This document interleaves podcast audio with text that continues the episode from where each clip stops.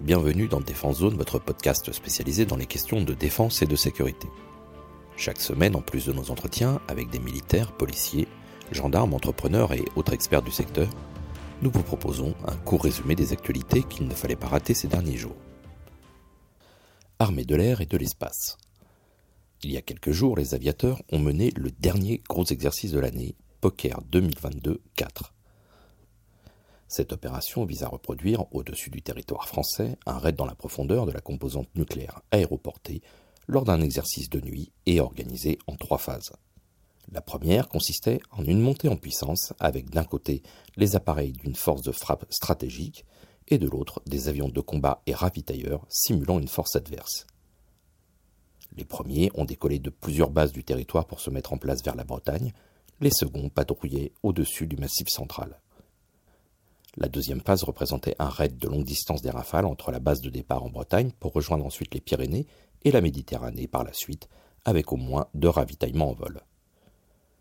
La dernière phase, elle, simulait un raid nucléaire à basse altitude sous la contrainte de la chasse ennemie et du déploiement de batteries antiaériennes tentant d'empêcher le largage du missile ASMPA-R.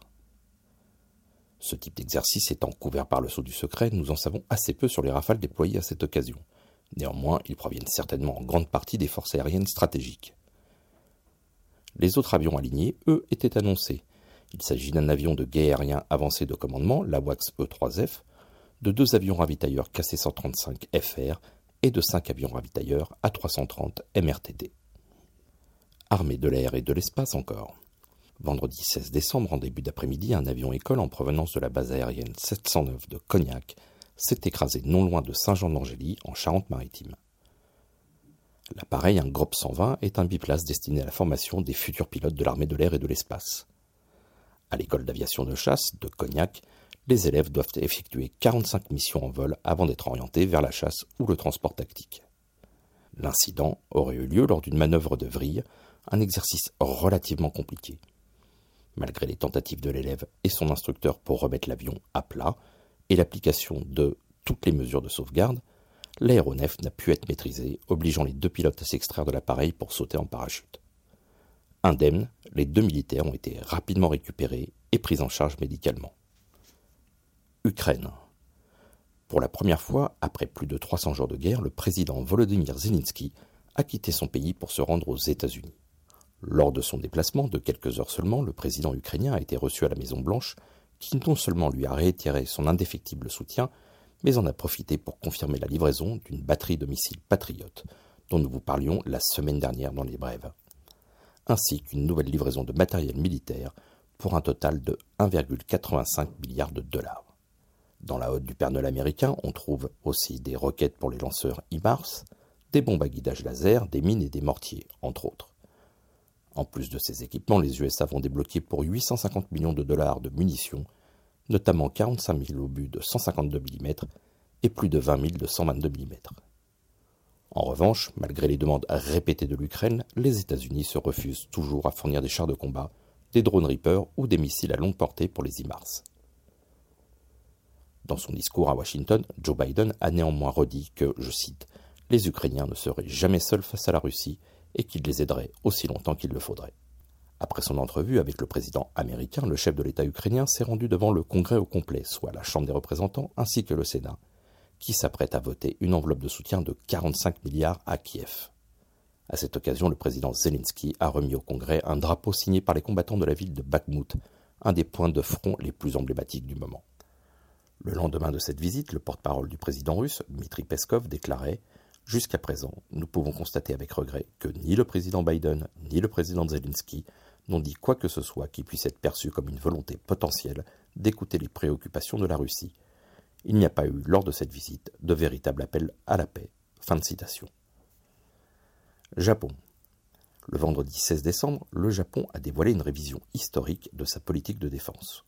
En effet, jusqu'à maintenant, le pays du soleil levant était régi par une constitution pacifiste, entrée en vigueur deux ans après la fin de la Deuxième Guerre mondiale.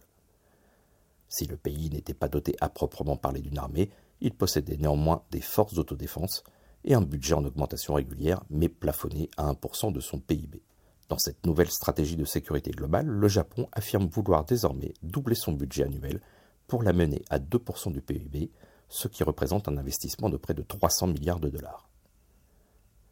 Avec les nouvelles ambitions chinoises dans la région Asie-Pacifique, les récentes tensions à Taïwan, les missiles nord-coréens et l'invasion de l'Ukraine par les forces armées russes, le Japon a été obligé de revoir radicalement sa politique de défense. Si Tokyo affirme son attachement à une politique d'autodéfense, les autorités souhaitent désormais se doter d'une capacité de contre-attaque capable de frapper des cibles menaçant l'archipel depuis des pays voisins. Renforcer fondamentalement nos capacités de défense est le défi le plus urgent dans cet environnement sécuritaire difficile, a déclaré il y a quelques jours le Premier ministre Fumio Kishida. Ce renforcement sans précédent pourrait passer par l'acquisition de missiles de croisière Tomahawk ou à longue portée RIM 174.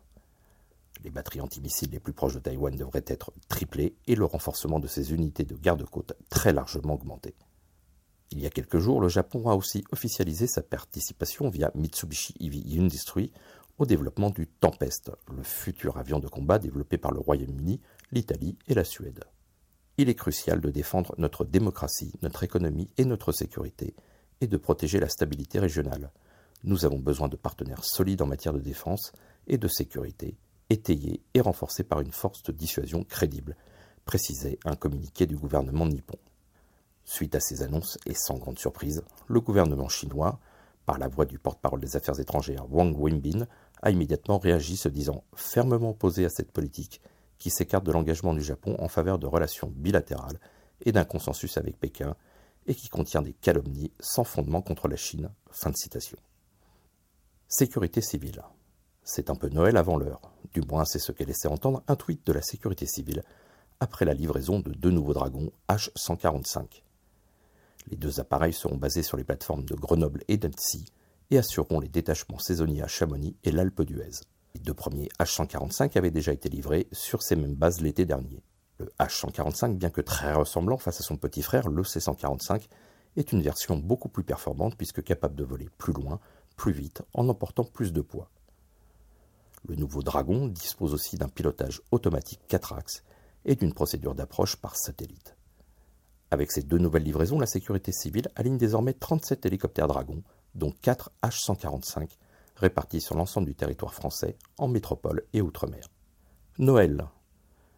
À peine la finale de la Coupe du Monde terminée, le président français Emmanuel Macron s'est envolé pour l'Égypte pour rejoindre au large de Sharm el le porte-avions Charles de Gaulle afin de partager le traditionnel repas de Noël auprès des militaires.